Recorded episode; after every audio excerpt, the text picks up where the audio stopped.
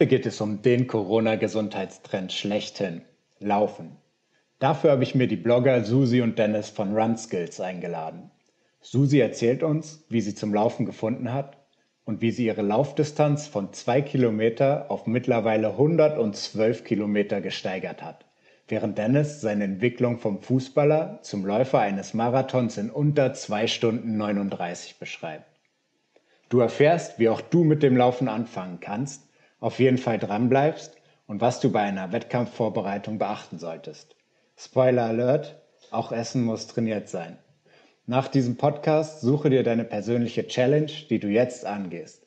Sei gespannt auf diese Talking Brains Episode, proudly presented by Brain Effect. Willkommen bei Talking Brains. Du willst immer 110% geben und jedes Projekt so richtig rocken? Du willst als High-Performer noch mehr aus dir herausholen, sei es im Sport, im Büro oder im Alltag? Dann bleib unbedingt dran und get shit done.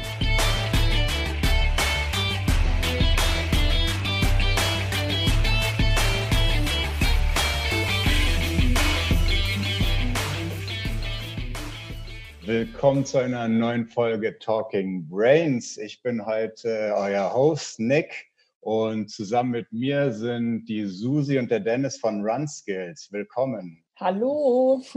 Hallo ihr draußen und hi Nick. Schön, dass ihr da seid. Ähm, äh, wir haben es schon gehört, ihr seid begeisterte Läufer. Ähm, wir, jetzt kurz mal euch beide kennenzulernen. Ähm, fangen wir mit Susi an. Wie bist du zum Laufen gekommen? Und ja, was ist so für dich das Schönste am Laufen? Puh, also wo soll ich da anfangen? Also ich habe dann als Jugendliche schon äh, viel Sport gemacht, ähm, war im Leichtathletik, so die ganz klassische, ich sag mal, Leichtathletik-Karriere. Ähm, da bin ich schon relativ früh hin, glaube ich, schon in der dritten Klasse war das. Und da war natürlich Laufsport auch ein Teil davon. Aber ja, jeder, der Leichtathletik irgendwie schon mal gemacht hat, auch in der Jugendzeit, weiß, dass man da noch so alles macht. Ne? Also Hürdenlauf, Weitsprung, was gab es noch, so Kugelstoßen und solche ja. Geschichten. Ähm, und das Laufen begrenzte sich halt eher auf so Sprints, alles bis 800 Meter und so Crossläufe waren auch schon dabei. Ähm, die waren auch schon ganz cool damals, aber das war eher nur so nur zum Spaß, hat man die gemacht. Ja, und dann ähm, habe ich mit, weiß ich nicht, 15 war das, glaube ich, aufgehört und ja, habe dann erstmal andere Interessen verfolgt, was man halt so ja. macht als Jugendliche. Ähm, ja, auch so ein bisschen mit Freunden rumhängen und ja, dann, Abi ja, dann Abitur gemacht und ja, dann habe ich studiert und da habe ich natürlich auch nicht so viel mit Sport äh, mehr zu tun gehabt. Und ja, dann als ich äh, mit dem Studium fertig war und meinen ersten Job hatte in einer Werbeagentur, weil ich habe äh, Design studiert und habe dann da als Grafikdesignerin angefangen, und bin dann dort quasi wieder aktiv geworden aufgrund der vielen Zeit, die ich halt im Büro verbracht habe. Also das waren ja teilweise, so acht Stunden war noch der beste Fall, wo man da war. Meistens waren es ja schon so zehn, elf, zwölf Open-End-Stunden. Und hat man schon irgendwie gemerkt, dass man super unausgeglichen war und irgendwie war das, ja, irgendwie hat was gefehlt. Also ich weiß nicht, man glaube, alle, die im Büro arbeiten, kennt das dann, wenn man den ganzen Tag sitzt und nicht rauskommt und nur auf dem Bildschirm startet, muss man sich irgendwie auslassen. Und da bin ich ja. dann ähm, am Anfang ins Fitnessstudio gegangen, weil ich auch im Winter, glaube ich, angefangen habe und so ein bisschen Schiss hatte, überhaupt rauszugehen und dachte, ja, im Fitnessstudio kann man erstmal alles machen. Da kann man vielleicht auch Rad fahren oder ein bisschen pumpen, je nachdem, worauf man halt Bock hat. Ja. Und so ging das dann eigentlich los, so mit Fitnessstudio. Und da bin ich dann auch mal aufs Laufband gegangen und dann bin ich auch mal draußen laufen gegangen. Und das hat sich dann irgendwann eigentlich so verselbstständigt, dass es immer mehr geworden ist, weil ich dann irgendwann total ambitioniert war und gesagt habe, also weil jeder, der ja mit Laufen anfängt, kennt das, so die ersten zwei Kilometer, man rennt viel zu schnell los, dann liegt man da irgendwie im Seitengraben, weil man keine Luft kriegt, Seitenstechen, Bauchschmerzen. Ja. Und ich muss sagen, das hat mich mega angepisst so, weil ich ja eigentlich sehr sportlich immer war und durch das Leichtathletik natürlich auch gut war. Und habe gedacht, es kann ja nicht sein, dass du nach zwei Kilometern hier zusammenbrichst. Und war dann dementsprechend schon ambitioniert, dass ich so die ersten fünf Kilometer schaffe und dann irgendwann die zehn und dann auch mal in einer gewissen Zeit. Und das war dann so, waren so meine Ziele. die ich mir dann so gesteckt habe. Und dann, ich sag mal, dann war irgendwann so der Knoten geplatzt, wo man, glaube ich, das erste Mal die zehn Kilometer am Stück gerannt ist. Dann war es quasi so, dass man irgendwie gemerkt hat, okay, das ging jetzt alles doch relativ schnell so im Nachhinein. Am Anfang denkt man ja, es tut sich nichts, aber wenn man so zurückblickt, merkt man ja schon schnell, dass man sich trotzdem stark entwickelt.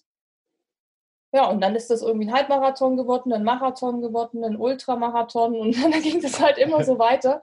also ja, es ist irgendwie dann doch eskaliert. Wir haben ja immer gesagt, nach dem ersten Halbmarathon ist Schluss. Dann rennen wir nur noch so zum Spaß und das reicht, Bucketlist abgehakt.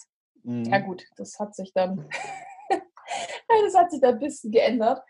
Ja, aber das war so mein Einstieg und das ist jetzt acht Jahre her, also 2012 habe ich wieder angefangen, aber zwischendrin hatte ich auch noch mal eine längere Pause.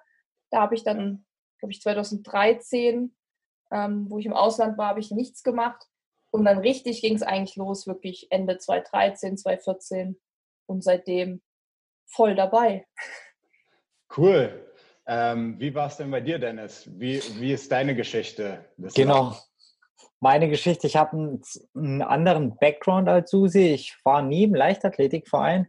Ich habe wie fast, glaube ich, jeder kleine Junge mal Fußball gespielt. Und äh, das relativ lange und bis, glaube ich, bis 24 auf jeden Fall, während meines Studiums ganze Zeit, auch im Herrenbereich. Und mir war immer klar, ich war nie der richtige Techniker, aber ich war Kämpfer und ich konnte gut laufen. Das wusste ich schon immer. Und wie Susi schon sagte, so Ende 2013, Anfang 2014 haben wir uns gesagt, ey, wir wollen uns noch ein Ziel stecken, was wir gemeinsam machen. Und dann äh, war der äh, Hannover Halbmarathon damals als Ziel auserkoren sozusagen. Und darauf haben wir so mit 0815 Plan trainiert. Ich hatte noch nebenbei mein Fußballtraining. Susi ist dann noch ins Fitnessstudio gegangen. Und da haben wir wirklich drei Monate am Stück, dreieinhalb Monate am Stück nur für diesen Halbmarathon trainiert. Und ähm, dann war es Mitte April, Ende April, sonniger Tag.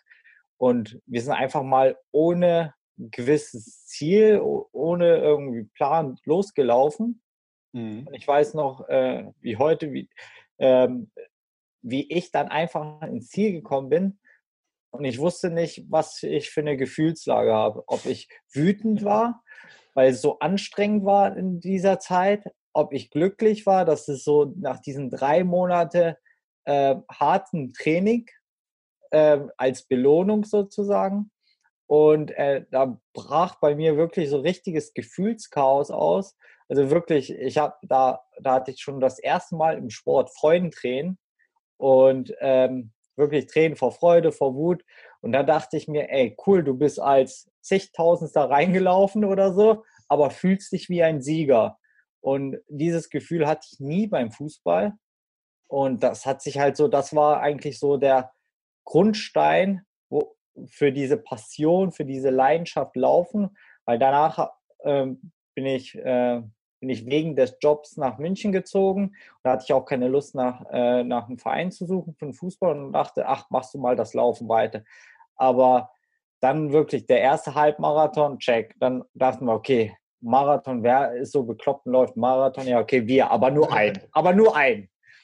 Und das hat sich so lange gehalten, bis wir den ersten über die Ziellinie ähm, gelaufen sind kurz an der Verpflegungsstation und da haben wir gesagt, okay, das müssen wir nochmal machen. Und äh, dann hat sich das wirklich so entwickelt, dann mit Reisen und jetzt äh, spielt sich eigentlich das Laufen. Also ist ein Mittelpunkt auf jeden Fall in unserem Leben. Ja, cool, total interessant. Also ähm, vor allen Dingen, wie unterschiedlicher trotzdem gleich so Läufergeschichten sind oder wie man zum Laufen kommt aus einer ursprünglichen, aus einem ursprünglichen Hobby und äh, oder was man so nebenbei vielleicht mal ein, zwei Kilometer macht und dann äh, doch äh, durch diese Wettkämpfe und auch, denke ich, dass man Leute kennenlernt, immer so intensiver verfolgt. Ähm, wie ist denn dann Run Skills entstanden? Ja, das war dann tatsächlich so aus dem Anfang auch heraus Thema Halbmarathon Hannover wir waren so in der Familie und im Freundeskreis die Ersten, die sowas gemacht haben. Das war wirklich die Leute haben uns angeguckt bei uns zu Hause, so jetzt drehen sie völlig durch, jetzt laufen sie irgendwie einen Halbmarathon. Was mit denen los? Aber da dachten, glaube ich, auch alle noch, okay, das machen die einmal und dann ist gut. So. Und äh, da war aber auf jeden Fall Interesse auch da, auch von Bekannten und Freunden, die dann gesagt haben, krass, wie trainiert man denn für 21 Kilometer und was muss man da essen und, und was habt ihr für Socken an? Also es kam wirklich so diese klassischen Anfängerfragen, die wir ja auch hatten. Welche Schuhe und wie ist es überhaupt mit dem Rennen? Ich meine, wir sind ja auch völlig falsch oder wir haben völlig falsch trainiert damals, halt einfach immer nur gerannt, Kilometer gesammelt, jetzt wenig auf ähm, Belastung, Entlastung noch geguckt oder auf Regeneration oder mal Intervalle. Das war ja dann noch nicht so. Es war erstmal nur, dass man überhaupt ankommt und das schafft. Und ähm, daraus ist tatsächlich so die Idee entstanden, weil wir auch gemerkt haben, dass, dass wir voll dafür brennen und ähm, weitermachen wollen. Wobei da noch nicht so der, der, das Ziel war, irgendwie Marathons viel zu laufen oder Ultras oder Trails, sondern es war einfach nur so, so, ich sag mal so, aus Hobby bisschen laufen. Und ja, ich bin ja, wie gesagt, Designerin und hatte eh schon vorher einen Reiseblog gehabt von meiner Südamerika-Reise. Und mir hat das einfach Bock gemacht. Also einmal so einen Blog zu gestalten, zu schreiben und über was zu schreiben, worüber, also was man halt gerne macht. Und da das Reisen dann ja erstmal ACTA gelegt war, weil ich ja dann arbeiten musste, ähm, habe ich gesagt, komm, wir machen das mit, mit dem Laufen, einfach so unsere Erfahrungen teilen. Also wirklich, das ging ganz basic los mit, was für ein T-Shirt trägst du da und so wirklich, also ja, was man halt so für Fragen hat am Anfang und ne, was kann man sich für ein für, für leckere Sachen kochen oder was auch immer. Also relativ basic. Und so ging das dann los und haben wir gesagt, okay, wir brauchen halt einen Namen, ist ja klar. Und ja, da ist dann quasi der Blog entstanden, Runskills, und dann dazu eben auch die ganzen Social Media Kanäle. Also das erste war natürlich Instagram und das wussten wir auch damals nicht. Das war ja 2014. Da kannte das auch noch keiner. Also wenn ich meinen Eltern gesagt habe, ich poste was auf Instagram, haben die mich angeguckt und gedacht, was ist das schon wieder? Jetzt sind die da selber angemeldet und gucken da auch immer, aber damals war das halt super unbekannt noch. Also wenn man da irgendwie 100 Follower hatte, hat man sich ja auch schon gefühlt wie, wie der King, weil man sich dachte, hä, 100 Leute interessieren sich für dein Zeug, wie krass, ne? Ja. Ja, und, und so ist es eigentlich entstanden und es war auch nie damals so unsere Intention, damit irgendwie was Größeres, sage ich mal, zu machen, sondern wirklich nur Erfahrungen da reinzuschreiben und anderen auch zu helfen. Also wenn die Mutti dann gefragt hat, ja, was kann man denn für Schuhe anziehen, haben wir gesagt, hey, guck doch mal in unseren neuen Blogbeitrag. Mhm. da steht das alles drin. So. Kurz gesagt war unsere Motivation, andere Personen fürs Laufen zu begeistern, zu motivieren und gen genau dieses Erlebnis, was ich vorhin erzählt habe, dass die das auch mal spüren können, weil es war, es ist, es ist nach wie vor bei jedem Zieleinlauf immer noch unfassbar und es ist auch geil und das ist Emotion pur. Und das hat man, glaube ich, in wenigen Sportarten und auch in wenigen Sportarten, wo man nicht Profi sein muss, um sowas zu erleben. Ja. Ja, denke ich auch. Also dieses äh, Gefühl, irgendwie einen Wettkampf äh, erfolgreich abzuschließen, ähm, das hat man vor allem, wenn man Breitensportler ist, halt in wenigen, äh, wenigen Disziplinen. Und ich glaube, es macht auch Laufen gerade so beliebt. Warum ähm, glaubt ihr, macht es Sinn, sich äh, am Anfang oder auch ähm, weiteren Verlauf ähm, Hilfe in Form von einem Coach oder so zu holen als Läufer? Ja, also es, klar, es fängt, wie wir haben auch anfangs angefangen mit so einem 0815 Standardplan, was vollkommen okay ist und für den Anfang schon. Aber irgendwann kommt man zum einen Punkt, also entweder schon beim längeren Laufen irgendwann zum Punkt, wo man es einfach, wo es stagniert und man eigentlich als Rookie, sage ich mal, nicht die Ursachen kennt. Weil es ist halt auch schwer, weil sie sehr vielfältig sind. Und da braucht man eh immer Unterstützung, Hilfe von außen. Deshalb ist es immer auch gut und was wir auch immer ganz gern mitgeben, sind halt unsere Erfahrungen. Also so ein Marathonlauf besteht nicht nur äh, Schuhe an und Laufen, sondern das ist viel mehr. Das ist Regeneration, das ist Umgang mit Verletzungen, das ist, wie bereite ich mich auf einen Marathon vor? Reichen mir irgendwie sechs Monate Training dafür? Warum schaffe ich das nicht in einem Monat? Oder ähm, wenn, der, wenn der Wettkampftag antrifft, was muss ich davor essen, was muss ich beachten, brauche ich irgendwie äh, Kleidung in einem Wechselbeutel, wofür. Also es ist wirklich viel mehr als nur dieses Schuhe an, rausgehen und laufen und Wettkampf und Medaille und hängen und nach Hause, sondern ähm, das sind auch teilweise hängt ab, wo man den läuft, wie viele Leute laufen, Reisestrapazen und, und, und. Und wir versuchen halt unsere Erfahrung damit weiterzugeben. Und ich glaube, wir haben damit schon auch ganz vielen Leuten schon geholfen. Ja, was ich noch dann ergänzen würde, wäre einfach auch der Faktor Motivation. Also es ist ja wirklich so, wenn man einen Trainingsplan hat, also zumindest geht es mir so, dass ich mich da einfach besser orientieren kann und ich kann vor allem meine Woche strukturieren, weil ich genau weiß, okay, Sonntag ist Long Run, dann weiß ich, ich habe dann halt morgens ist quasi geblockt. Und das hilft mir einfach so ein bisschen auch natürlich am Ball zu bleiben. Und ich glaube, gerade in der jetzigen Situation, in der wir uns alle befinden, wo keine Wettkämpfe stattfinden, ist das Thema Motivation ja echt ziemlich groß aktuell. Also viele sagen, boah, es fällt mein Marathon da aus, jetzt kann ich mich nicht mehr aufraffen, weil sie kein Ziel mehr haben. Ja sage dann auch immer so, das Ziel bei mir ist zum Beispiel kein Wettkampf. Klar, auch natürlich, wenn ich sage, ich will da eine Bestzeit laufen. Aber sonst ist eigentlich mein Ziel immer einfach zu laufen und Spaß zu haben. Und meine Motivation ist das Laufen eben an sich. Aber für jemanden, der da eben noch ein bisschen struggelt, oder wir hatten das ja alle schon mal, dass man irgendwie so ein Loch hatte und so, irgendwie, hm, ja. ja, wenn man jetzt mal auf dem Sofa liegt, ist auch ganz gut. Ähm, ich glaube, so jemanden kann das halt schon helfen, einfach dran zu bleiben und auch das wäre ein anderer Punkt, gerade wie jetzt in der Situation, dass man auch nicht zu viel macht. Weil viele ja jetzt mehr Zeit haben, weil sie vielleicht im Homeoffice sind, ähm, Kurzarbeit und dann laufen die jeden Tag. Und der Trainingsplan kann dich natürlich da ein bisschen dran erinnern, so hey, heute ist auch mal Ruhetag und ähm, oder machst mal Stabi oder Yoga. Und ich glaube, gerade für Anfänger ist es natürlich richtig geil, so ein Trainingsplan, aber wir kennen es ja auch am Anfang, haben wir uns erstmal aus dem Internet irgendwas geholt aber immerhin irgendwas und haben es nicht ganz so ähm, für uns gemacht. Ich glaube, das hilft schon auch. Also ich finde, diese Standardpläne haben auch schon ihre Berechtigung für den Anfang, wenn man auch noch gar nicht weiß, ob man da dranbleiben will und ob man überhaupt Geld ausgeben will für den Coach.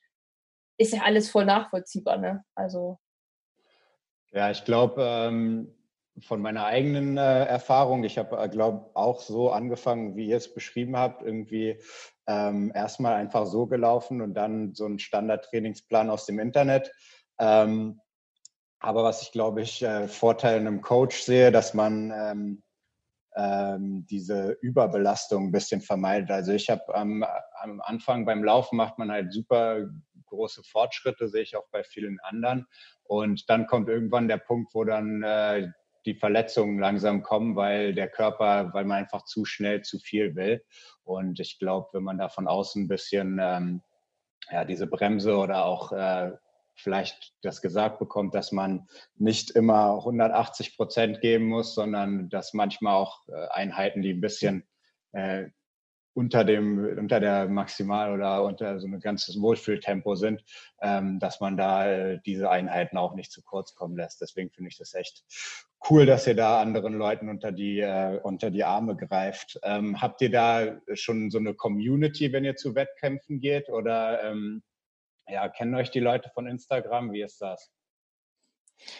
Ja, teilweise schon. Also ich glaube, es kommt immer darauf an, wo man ist, aber wir wurden auch schon im Flieger nach Chicago angesprochen oder am Flughafen. Also es ist dann doch irgendwie eine kleine Blase, in der man sich bewegt tatsächlich. Und ähm, am Anfang, also das allererste Mal, war das für uns richtig krass. Ne? Damals in Hannover, als da auf das erste Mal Leute kamen und gesagt haben, hey, wir kennen euch von Instagram, haben wir so gedacht, was? Wie?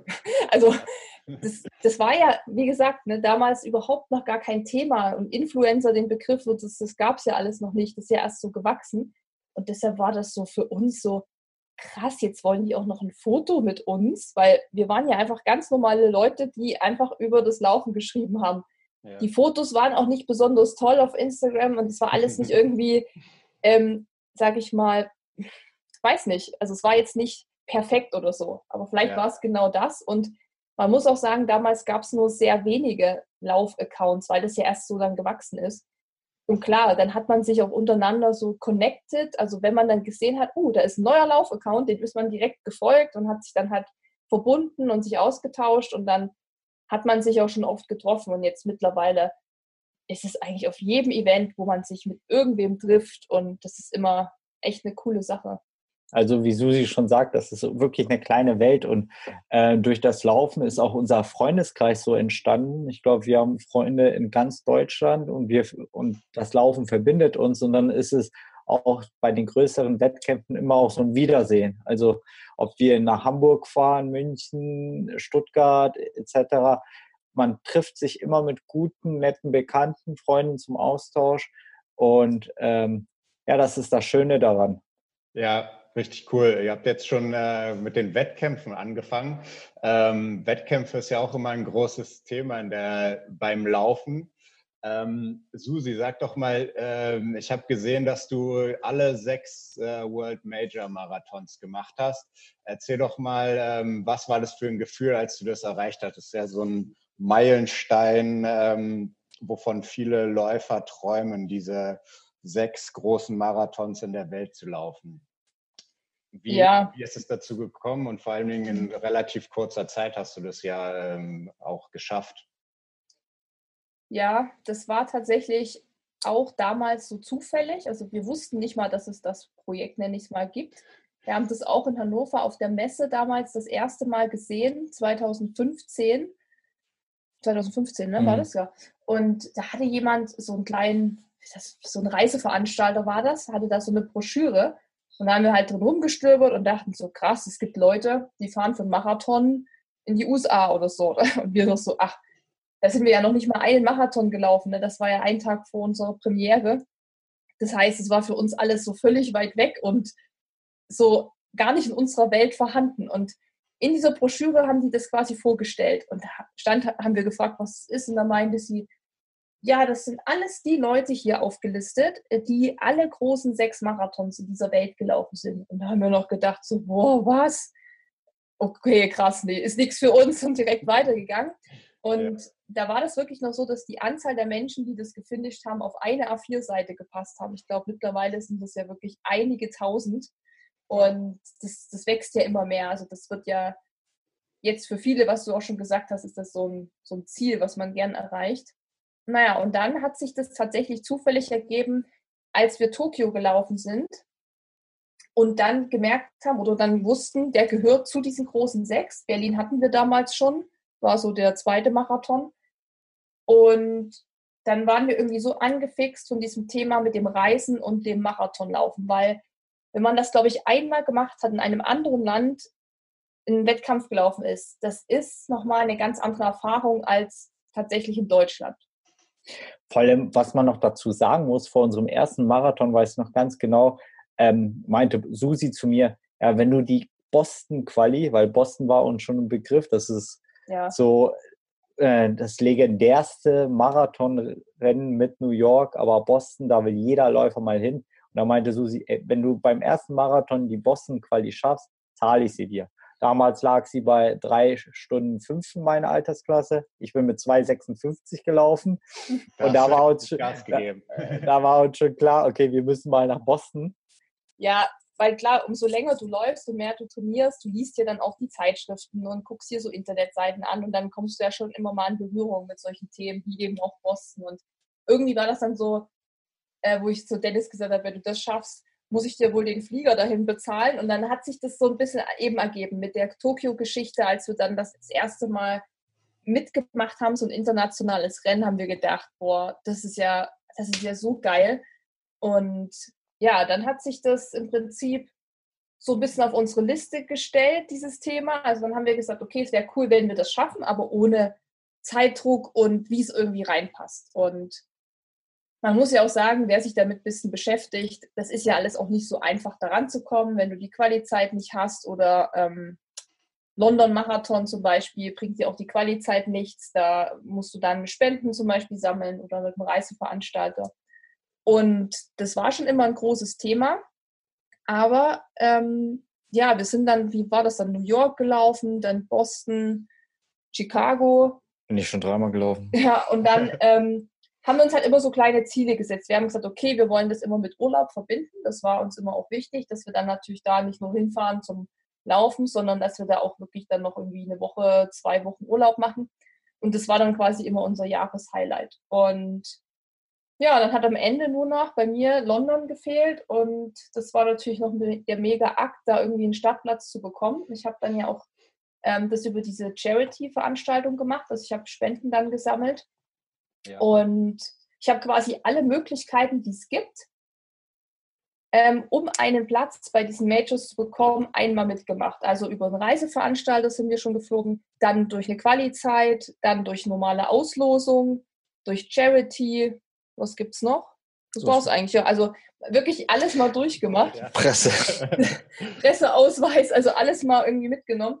Und ähm, ja, letztes Jahr bin ich dann London gelaufen und also sowieso London, kann ich nur sagen, mit einer der geilsten Läufe von allen.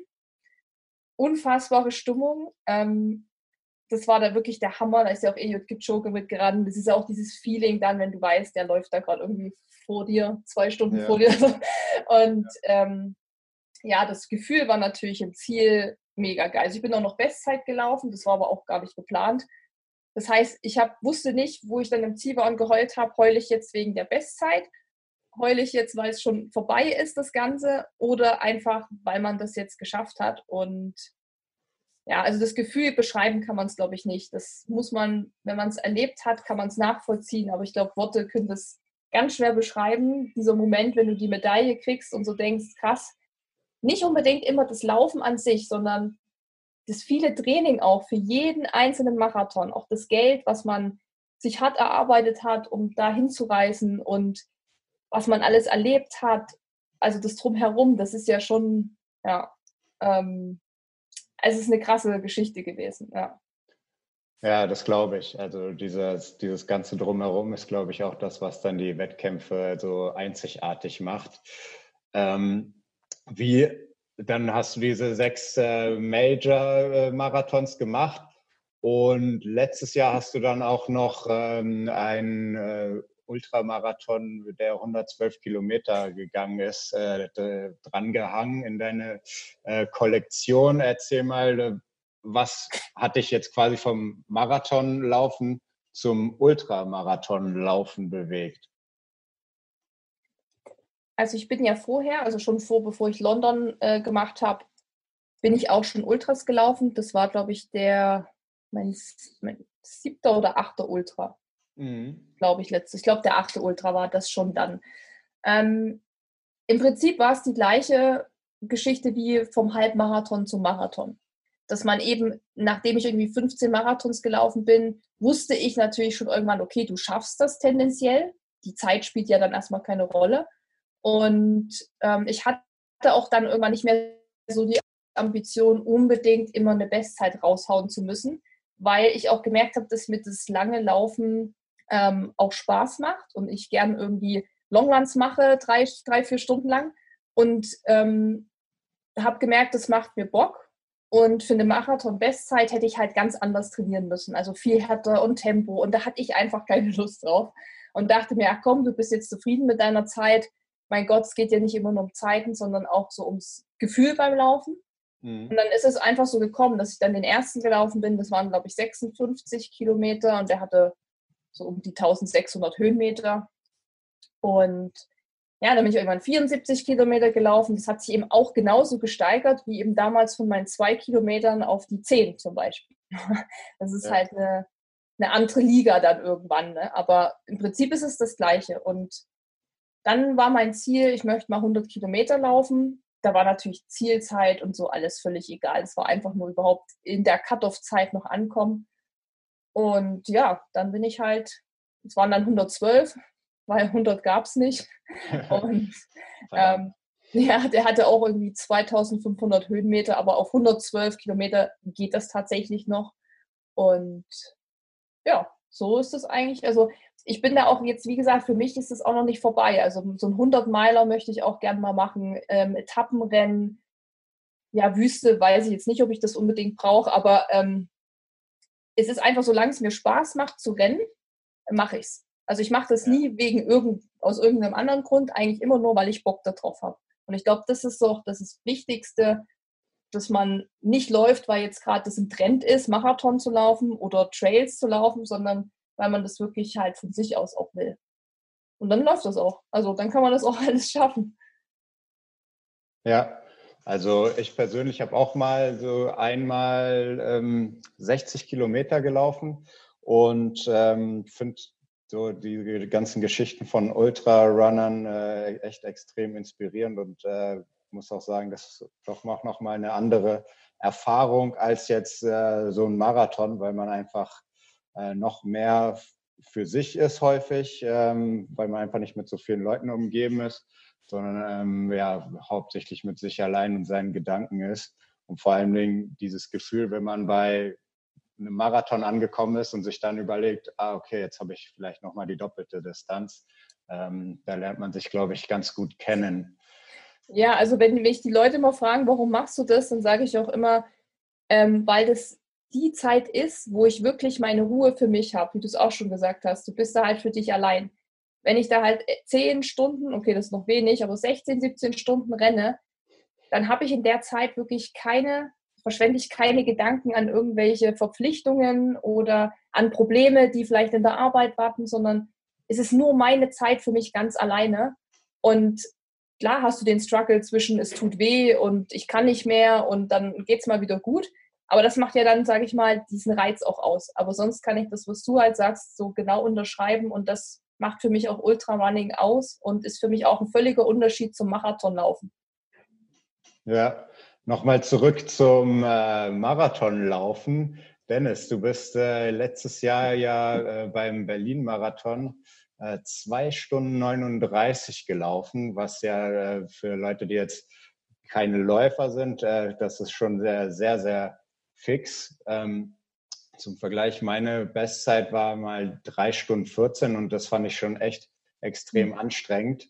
Ähm, deswegen, Was ja auch total schnell ist. Also 3,14 ist ja schon super flott. Ja. Ähm, und 2,39 muss man sich dann mal überlegen, dass das dann nochmal fast eine halbe Stunde schneller ist, was in Lauf, äh, Laufzeit äh, wirklich äh, Welten sind. Und äh, ja, Erzähl mal, Dennis, äh, wie, wie ist es dazu gekommen? Also, wie hast du dich erstmal darauf vorbereitet? Hast du speziell darauf trainiert? Ähm, und wie war es dann, als es als sich ausgezahlt hat, die Vorbereitung? Also, da muss ich mal ein bisschen weiter zurückgehen, weil ähm, die Bestzeit davor, vor meine 2,39, lag bei 2 Stunden 40, 21, 2016 in Hamburg. Und die kam plötzlich. Das war so, das war immer ein Moment, immer, jeder Marathon wurde man immer besser und fand ich geil. Also wenn ich damals gewusst hätte, lauf mal ein bisschen schneller, dann packst du, hast du unter 240, hätte ich es vielleicht versucht. Aber damals war ich schon so mit happy, bin da wirklich fast reingetrabt. Ja. Und, ähm, und dann dachte ich mir so, ja, 216 Berlin im Herbst, ja, wirst du noch schneller. Also weil zu, zu damaligen Zeitpunkt war es wirklich, man wurde immer nur besser, besser, besser.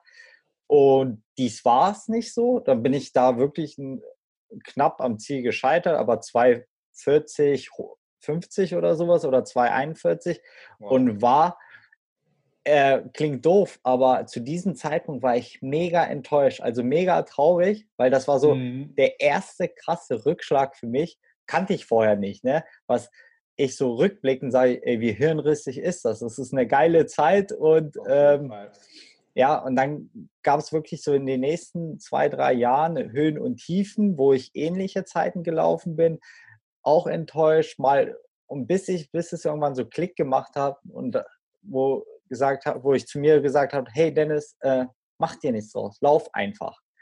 Und es hat wirklich so, sage ich mal, 18 Monate gedauert, wo ich teilweise auch sehr verbissen trainiert habe, wo ich vielleicht der Spaß ein bisschen im Hintergrund äh, rückte, weil ich unbedingt diese 240 knacken wollte. Und ähm, irgendwann letztes Jahr habe ich mich auch teilweise ein bisschen äh, im Vorfeld verletzt und dachte, ach, Berlin läufst du, aber guckst nicht auf die Uhr. Ich hatte immer ein Ziel unter 240. Ich wusste, vielleicht kann ich es rennen, aber war in dem Zeitpunkt auch nicht schlimm, wenn ich es nicht rennen würde. Und dann ähm, wusste ich so, okay, Dennis, du läufst, läufst los und guckst einfach wirklich nicht auf die Uhr. Du machst einfach. Und so war es bis Kilometer 40. Und dann dachte ich, okay, jetzt guckst du auf die Uhr. Und wenn du, wenn du merkst, okay, es sind noch 2,2 Kilometer und es wird ganz eng, dann dachte ich mir, scheiße. Wenn da, wenn da steht noch 2,2 Kilometer und du hast acht Minuten Zeit, das heißt, da musst du dich richtig anstrengen. Dann wäre mir lieber, ich hätte nur noch sechs Minuten Zeit, weil dann hätte ich gesagt, okay, das packst du eh nicht. Ja. Aber ich glaube, da, damals habe ich auf die Uhr geguckt und da hatte ich irgendwie neun Minuten Zeit für diese 2,2 oder, oder 10 oder sowas, wo ich dachte, ey, geil, Dennis, diesen Moment einfach nur halten, einfach nur halten, diese 2,2 Kilometer nur halten. Du musst nicht schneller werden, du darfst einen Tick sogar langsamer werden und einfach so aus dem Nichts. Ich habe wirklich mich da nicht mal so richtig speziell fokussiert auf Marathon vorbereitet, nicht verbissen, sondern wirklich losgelaufen. Und dann bin ich da mit 2,39, glaube ich 37, durchs Ziel gerannt, voller Emotion. Und äh, das ist so ein geiles Bild entstanden, wo ich da, das ist auch jetzt bei meinem Xing und LinkedIn, ist das mein Profilbild geworden. Da soll mich jeder so kennenlernen, weil das war wirklich so Emotion und das war so, wie Susi und du schon sagtest, das, das ist Arbeit, das ist jeder, also jeder Trainingstag äh, stand in den, oder steht in den Füßen und sowas. Und das fand ich echt krass.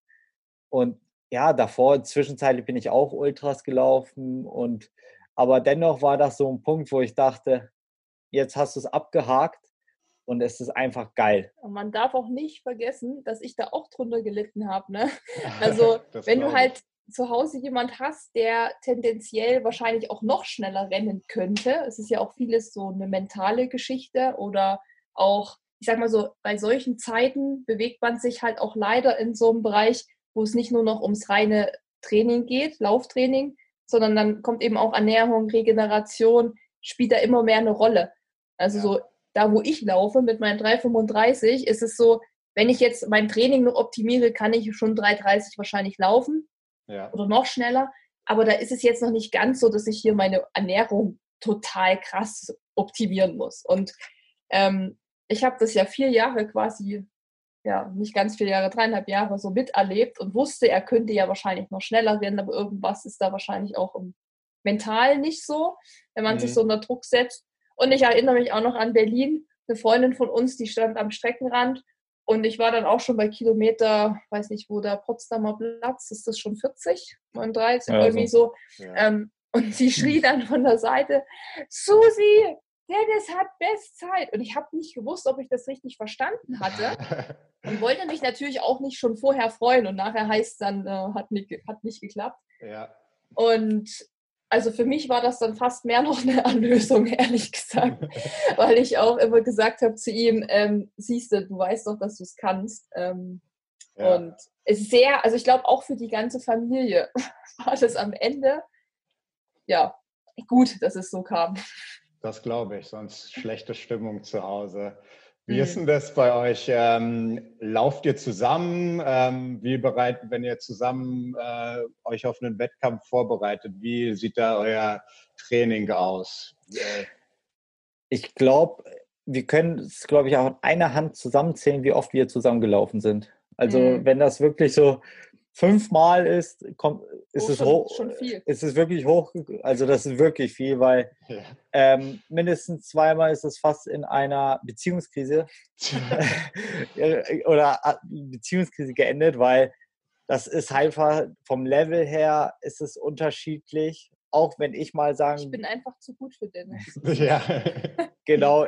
Also da, Susi macht sich selbst unter Druck, wenn ich sage, ich möchte selbst auch langsamer laufen und so. Das funktioniert einfach nicht. Also wir haben es ja. gelernt und dann unterbewusst bin ich dann auch ein bisschen, werde ich dann schneller und obwohl ich es nicht will. Und wir haben gesagt, nee, das geht einfach nicht. Wir können mal vielleicht so ein Schau ins Landlauf machen mit zig Leuten und sagen, okay, so ein, so ein Shakeout-Run, das ja, das mhm. können wir gerne, aber so ein Training, äh, sieht unser Trainingsalltag so aus, beispielsweise sonntags, wenn wir beide Longruns haben, Äh, wir beide stehen gleichzeitig auf. Ähm, Susi macht sich zum Laufen fertig, ich mache mich fertig zum Gassi gehen und Susi läuft los und in der Zeit gehe ich Gassi und dann laufe ich los. Aber wir kommen dann relativ identisch wieder an. Vielleicht Susi kurz eine halbe Stunde früher oder sowas kann sich fertig duschen, dann ist die Dusche frei für mich. Und alles schon abgetaktet. All, also bei uns ist es genau alles abgetimt und so ist das so ein typischer Sonntag und dann frühstücken wir gemeinsam. Also ja, wir haben ähnliche Trainingszeiten, aber gemeinsam trainieren schwierig. Ja, außerhalb sowas wie Fitnessstudio natürlich, da kann man ja auf dem Laufband nebenher laufen oder so. Aber das machen ja. wir ja fast nie bis sehr selten. Ähm, wichtig ist halt einfach, wir haben das die gleichen Interessen. Ähm, wir wissen auch, wenn der andere jetzt vom Intervalltraining kommt und rummault, kann man das halt genau nachvollziehen, weil man es auch macht. Und was uns dann halt eben verbindet, ist einfach gemeinsame Wettkämpfe. Also dann dahin fahren und das alles zusammen erleben. Es läuft zwar jeder für sich, aber da jeder das Gleiche quasi durchstehen muss, hat man einfach am Ende natürlich immer trotzdem ein gemeinsames Erlebnis. Und dass Dennis da immer Stunden auf mich warten muss, das ist ja dann nicht mein Problem. das, aber das hat er, da hat er sich schon dran gewöhnt. Dann hat er noch Zeit für das ein oder andere alkoholfreie äh, Bier, was es dann immer im Ziel gibt. Ne? Er genau. ist immer schon ausregeneriert, wenn ich ankomme. also beim Marathon geht es ja noch, ne? aber so Ultras, da können schon mal drei Stunden dazwischen liegen. Also beim Rennsteig letztes Jahr, glaube ich, waren es so knapp drei ja, Stunden. Also drei Stunden oder Fichtelberg ja. waren es auch, glaube ich, irgendwie zweieinhalb Stunden. Aber das Gute ist, wenn das Wetter gut ist, mache ich immer so ein Nickerchen von einer halben ja. Stunde, Stunde. Und dann, wie Susi sagt, bin ich schon ein bisschen relativ fitter, kann ihr dann schön den Kuchen reichen und kann mich um Susi sorgen, Tasche abholen und sowas. Sehr gut. Bei mir wäre das dann eher umgekehrt. Also so direkt nach dem Wettkampf geht es eigentlich noch, aber dann so eine halbe, dreiviertel Stunde später, dann, äh, dann sagen die Beine ciao, dann äh, wird es mhm. schwer, äh, noch irgendwas zu organisieren. Selbst dieser Weg zum, äh, vom Ziel zu den Taschen hin wird dann immer so eine ziemliche Herausforderung. Ähm, ja, deswegen kann ich das äh, echt gut nachvollziehen. Ähm, wir sind, äh, was sind denn jetzt eure nächsten Ziele? Also trainiert er jetzt auf dem Marathon, Ultramarathon? Ähm, ja, wie, was ist, was ist, was ist der nächste Step? Oder ist die Laufkarriere jetzt mit den zwei Stunden 40 äh, ja. an den Nagel gehängt? Ja, nee, an den Nagel auf gar keinen Fall. Aber ich mache mir auf jeden Fall keinen Zeitdruck mehr. Ja. Ich will gerne den London Marathon laufen, auf jeden Fall, um mir die sechste Major-Medaille zu holen.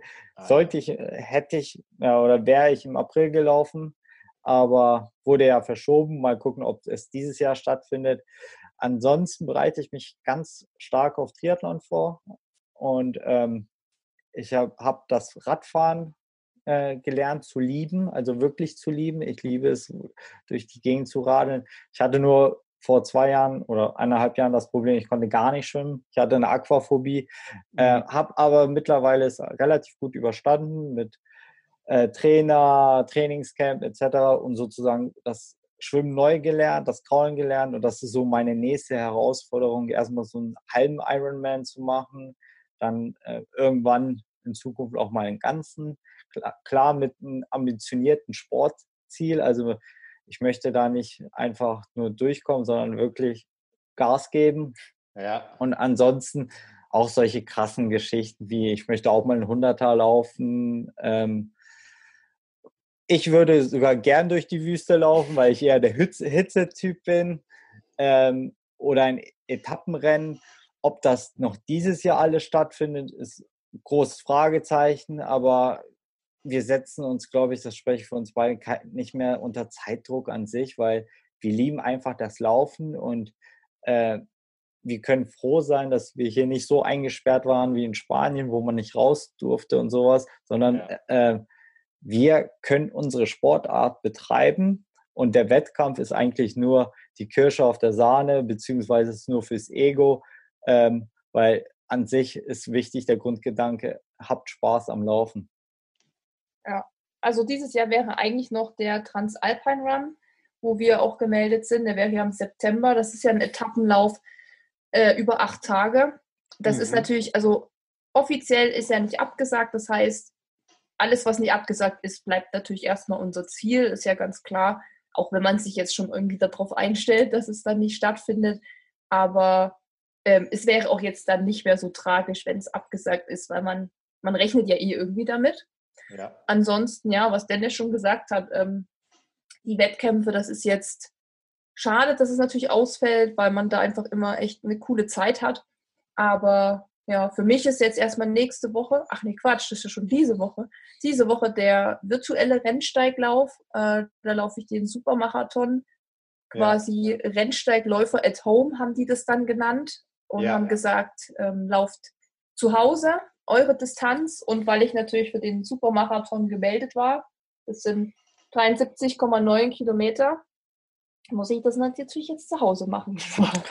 und ähm, das ist so, aber muss ich sagen, auch mal wieder eine geile Erfahrung, weil tendenziell ist es schon hart, überhaupt 74 Kilometer zu rennen und so lange auf den Beinen zu bleiben. Aber das zu Hause zu machen, ohne dieses Feeling, ohne Verpflegungspunkte jetzt so feste und Zieleinlauf und ja. Partyzelt und dieses ganze drumherum, andere Läufer kennenzulernen, ist es nochmal, also ich glaube, es wird noch härter als sonst so. Ähm, neue Herausforderung im Prinzip. Ich glaube auch, das wird es jetzt härter auch für Susi. Ähm, ich habe mich glücklicherweise dieses Jahr nicht mal für Rennsteig angemeldet, weil ich die letzten zwei Jahre gelaufen bin und letztes Jahr lief so gut, dass ich gesagt habe, besser geht's eigentlich nicht. Und deswegen ja. habe ich bewusst mich gegen entschieden und bin eigentlich relativ glücklich, dass ich nicht at home laufen muss. Du und, könntest ja auch nur einen halben laufen. Ja, nee, nee, nee. Dann werde ich Susi, glaube ich, auf ihrem Weg begleiten, mache vielleicht die letzte, vorletzte Verpflegungsstation mit Nutella-Broten oder sowas. Lecker. Ir irgendwas, irgendwas, was Cooles, Wassermelone und ja, davor fahre ich ein bisschen Rad. Also ich supporte Susi. Das ist ja, ein äh, legendärer Lauf, dieser äh, Rennsteiglauf. Ähm, wo es, glaube ich, äh, den Abend vorher, also äh, für Nichtläufer, es gibt da im, vor dem Laufen immer diese Tradition, sich vor, am Abend vorher ähm, eine Pasta-Party zu veranstalten, wo man äh, extrem viel ähm, Pasta isst. Und äh, beim Rennsteiglauf sieht das ein bisschen anders aus, oder? Ähm, was, was ist das Besondere an dem Rennsteiglauf? Ja, da gibt was gibt's da? Gibt's Rotkohl? Kloßparty heißt Kloß, es. Also genau. Also ist nicht die Pasta-Party, es ist die Kloßparty und ähm, wir sind ja immer in Schmiedefeld, äh, Schmiedefeld ist das Ziel, aber wir sind in Eisenach gestartet. Also das heißt, bei uns ist quasi auch die Kloßparty in Eisenach, ähm, weil Marathon und Halbmarathon, die starten ja jeweils an anderen äh, Startorten, äh, Standorten. Und das heißt, dann gibt es eben da auch nochmal separate Partys für die Leute, die da rennen. Und ja, da gibt es dann, was gab es? Klöße, Rotkraut und ich weiß nicht, ich glaube in Eisenach Gulasch. Da können wir dir aber nicht so viel zu sagen, weil wir halt kein Fleisch essen. Von daher ja. kann es auch sein, dass es Rouladen waren. Ich weiß aber, dass es. Schön zünftig. ja, ja, das ja. ist so. Ähm, auch die Verpflegungsstationen ähm, sind ja der legendäre Haferschleim, den es da gibt. Ich meine, Haferschleim ist ja so ein bisschen so Porridge-mäßig. Ne? Das ist ja, ja relativ gut, ähm, äh, kann man gut vertragen, so im Magen. Aber da gibt es auch Wurstbrote, Salamibrote, Käsebrote, was man halt bei so einem Ultra alles isst. Ähm, mhm. also auch schon eher so in die Richtung schön herzhaft und nicht nur so Gels, so wie beim Marathon. Ist auch so alles so traditionell und mhm. nicht so auf neumodisch, sag ich mal, wie du sie sagst, so da gibt es Gewürzgurken und ich finde es auch cool, dass es wirklich diese in Anführungszeichen Ostprodukte gibt. Es gibt keine Coca-Cola, sondern Vita-Cola und ja, regionale Sachen. Also halt. das wirklich, das ja. ist eine coole Abwechslung.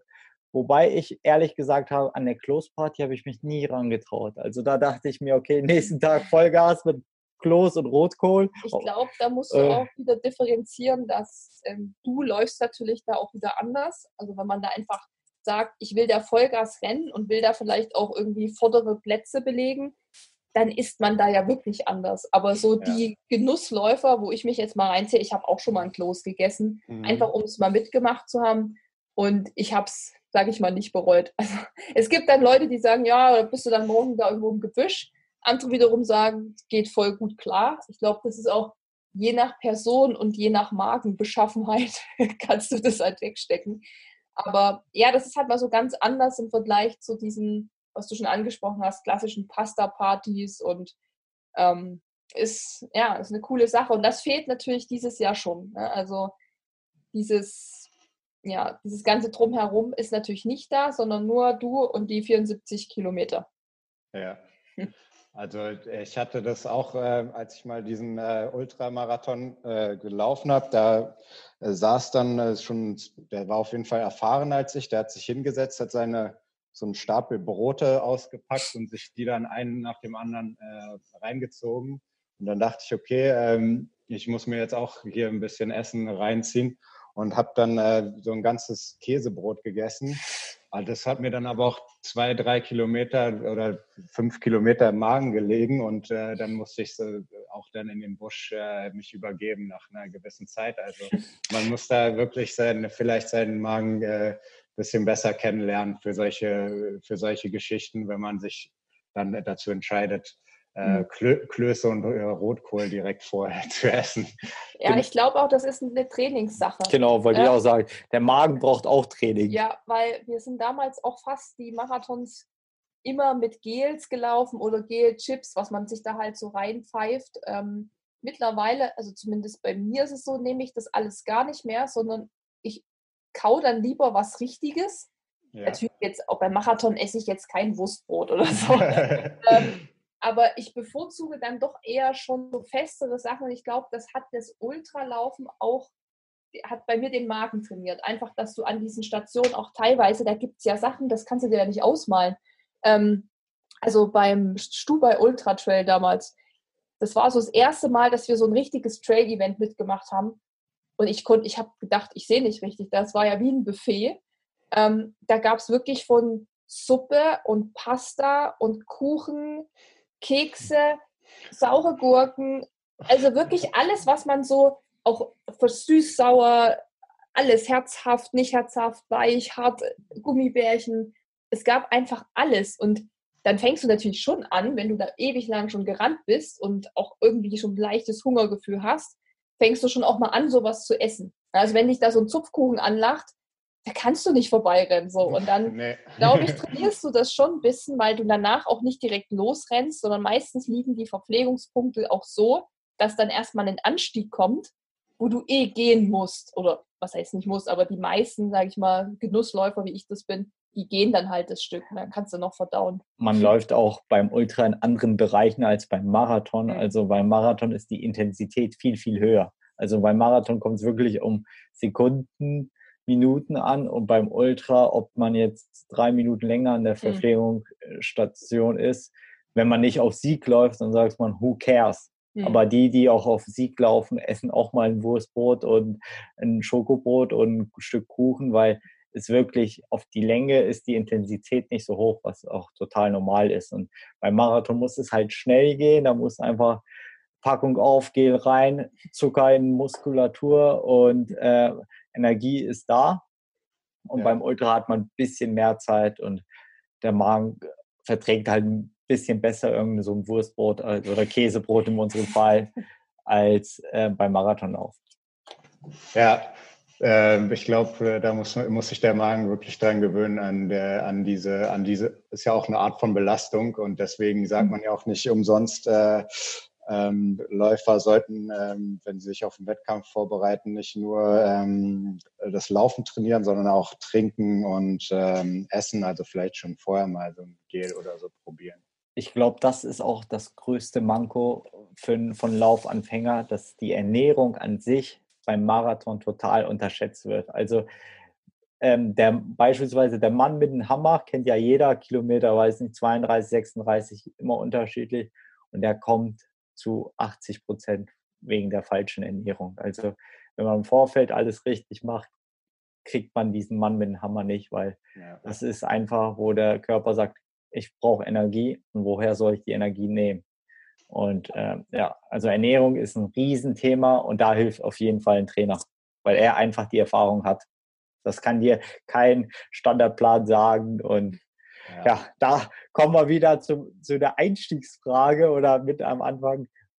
ob ein Trainer gut ist, ja oder nein. Ja, genau. Äh, genau die gleiche Erfahrung habe ich auch gemacht. Nach äh, bei meinem ersten Marathon, da habe ich, glaube ich, die ersten, den ganzen Marathon vielleicht zwei Gläser Wasser oder sowas getrunken. Also das, das ist äh, schon extrem wenig und ich war extrem dehydriert danach. Also man muss sich da wirklich äh, auch, wenn man sich auf einen Wettkampf vorbereitet, vor allen Dingen über solche längeren, auf jeden Fall äh, der Tipp hier, äh, macht euch Gedanken über Essen und Trinken. Ähm, dann vielleicht nochmal äh, zum Abschluss. Ähm, ich meine, wir haben dann ja nochmal einen zweiten Teil, äh, wo wir uns nochmal wiedersehen, wo wir nochmal über den virtuellen Rennsteiglauf reden. Da freue ich mich auch schon drauf. Ähm, zum Abschluss, äh, wie, was sind so eure drei Tipps, die ihr jemandem geben würdet, der jetzt ähm, äh, durch Corona irgendwie mit dem Laufen angefangen hat? Äh, ja, drei, drei Top drei Tipps für Laufeinsteiger. Wie äh, steigt man ein und vor allen Dingen, wie bleibt man dann auch auf längere Zeit dran? Wie findet man Spaß am Laufen? Ich fange mal mit eins an. Jawohl. Also Variation im Training. Also beim Laufen auf jeden Fall nicht den Spaß vergessen, aber auch mal was Schnelleres machen, was Langsameres machen, ähm, mal ein Fahrtenspiel einbringen, also wirklich Spaß am Training haben, mal eine Einheit sagen, okay, ich will mal eine Wohlfühltempo-Einheit mit ein paar Spitzen drin, also ein bisschen Variation ins Training. Ich würde sagen, Tipp 2 ist natürlich dranbleiben, um dann eben den Spaß beim Laufen zu entwickeln, weil jeder von uns, der weiß, wie es ist, anzufangen und wie ich schon anfangs gesagt habe, zwei Kilometer Bauchschmerzen, das ist natürlich alles nicht so, wie man sich das immer vorstellt. Ähm, von daher würde ich mir immer kleine Ziele setzen. Also bei mir war das zum Beispiel damals, dass ich halt fünf Kilometer am Stück rennen kann. Wie schnell war erstmal egal. Und dass man dann wirklich dran bleibt und nicht anfängt, das dann so wieder drei Wochen mal nichts zu machen, dann läuft man mal wieder und da kann halt ein Ziel, was man sich visualisiert, was man sich irgendwo hinhängt oder so einfach extrem bei helfen. Und Tipp Nummer drei, neben den kleinen Zielen, die Susi schon gesagt hat, immer das große, weite, ferne Ziel im Auge behalten und immer sich sagen, dafür trainiere ich, weil im Endeffekt ist ein Wettkampf auch nur ein Tag und die Fitness baut man nicht innerhalb von zwei Tagen oder am Wettkampf aus, sondern man baut die Fitness und die Laufstärke und sozusagen auch den Spaß am Laufen über mehr, über einen längeren Zeitraum. Und ob der Wettkampf jetzt am Tag X oder Y ist, who cares eigentlich? Weil äh, man hat das Ziel und man weiß, der Tag wird irgendwann kommen. Und ja, das große Ziel sollte man auch nie aus dem Augen verlieren. Also so motiviere ich es mir immer. Klar gibt es auch Tage, wo ich sage, ich brauche irgendwie jetzt mal wieder was im Wettkampf, wo man sich messen kann. Aber im Endeffekt weiß ich, das große Ziel, das kommt irgendwann. Ja, und vor allem Corona wird irgendwann auch vorbei sein und dann ähm, kann man sich auch als Laufanfänger jetzt vielleicht mal einen kleinen Lauf aussuchen, irgendwo zu Hause, fünf Kilometer, was auch immer. Das kann genau so ein Volkslauf sein, weil ich glaube, die größte Motivation, auch dran zu bleiben und dann eben Spaß zu haben und sich dann weiterzuentwickeln, ist auch dieses Gefühl, so eine Medaille zu bekommen und quasi belohnt zu werden für das, was man gemacht hat. Und ja, immer auch wirklich sich sagen, ich laufe nicht wegen, also ich meine, jeder liebt Medaillen oder liebt den Zielanlauf, aber letztendlich ist es schon so, dass man sich immer mal überlegen sollte, warum man eigentlich auch angefangen hat, aus welcher Motivation heraus. Ähm, und wie bei mir damals eben, dass ich mich bewege neben der Arbeit und dass mir das irgendwie ein gutes Gefühl gibt und sich darauf so ein bisschen auch besinnen. Das ist, glaube ich, gerade jetzt in der Zeit ganz gut, wieder so ein bisschen back to the roots zu gehen und zu sagen, warum laufe ich eigentlich? Ist es wirklich nur Wettkämpfe? Das wäre natürlich schade. Oder ist es auch, weil ich wirklich Bock daran habe, weil mir es irgendwas gibt, weil ich mich damit frei fühle oder weil ich mich einfach ausgeglichener danach fühle. Das ist ja völlig wurscht, was das für ein Gefühl sein kann. Aber ich glaube, das ist gerade aktuell, was wir auch so merken aus der Community, wenn viele sagen, sie schaffen es nicht, sich zu motivieren, sage ich immer, frag dich, warum du damit angefangen hast und warum du es machst. Und wie was Dennis gesagt hat, die Medaille oder der Wettkampf sind dann so die Belohnung. Und es wird ja umso geiler, wenn es nächstes Jahr wieder losgeht. Dann ähm, Ja, ich glaube, das wird richtig cool. Wenn man so den ersten Wettkampf dann wieder läuft, weiß man es vielleicht auch wieder mehr zu schätzen und nimmt es anders wieder wahr, weil man ja schon sonst sehr verwöhnt war von diesen ganzen Events immer. Genau, wir sind ja auch dann heiß wie Frittenfett. Ja, ja ich glaube, das kann man auf jeden Fall mitnehmen. Äh, äh, nutzt die Zeit, ähm, um euch die Ziele äh, wieder klar zu machen, die ihr ähm, während, äh, ja, während des Laufens habt oder die ihr euch äh, setzt, ähm, welches Gefühl ihr dabei haben wollt und was ihr damit erreichen wollt. Ich glaube, das ist auf jeden Fall äh, ja, ein gutes Takeaway, ähm, diese Zeit dafür zu nutzen und vor allen Dingen auch, äh, wie ihr gesagt habt, sich auf ähm, ja, mal wieder so Einheiten wie Core, äh, ja, Stabilität, solche Dinge, die man sonst eher vernachlässigt, äh, zu konzentrieren. Ähm, ja, vielen ja, Dank euch Punkt. beiden. Mit dem Chor, das ist, ähm, das, das lässt man ja immer schleifen. Also. Das machen wir auch jetzt in letzter Zeit öfters. Ja. Wieder gehäuft. Ja. genau, habe ich auch wieder entdeckt, so diese, diese kleinen Sachen oder auch Yoga, solche Dinge, die man sonst äh, wenn man halt die Möglichkeit hat, Wettkämpfe zu laufen ähm, oder sich mit Freunden zu treffen, diese, äh, diese Sache, die man halt sonst zu Hause eher nicht macht, kann man sich jetzt äh, mal die Zeit für nehmen. Ähm, ja, ich bedanke mich ganz herzlich bei euch und ähm, wünsche euch noch äh, einen schönen Tag. Und äh, wir hören uns dann ähm, in zwei Wochen, glaube ich, wieder und äh, hören von deinen Erfahrungen beim Rennsteiglauf. Jetzt setzt du mich auch noch unter Druck, weil ich muss jetzt auf jeden Fall, also ich mache es auf jeden Fall, aber ich sollte es natürlich auch schaffen, dass ich dann was zu erzählen habe. Auf jeden Fall. Ja, aber ich glaube, da freue ich mich jetzt schon drauf und ja, wir sehen uns dann oder hören uns dann wieder nach dem großen Tag. Genau. Danke euch ja. beiden. Danke dir auch. Danke. Bis denn.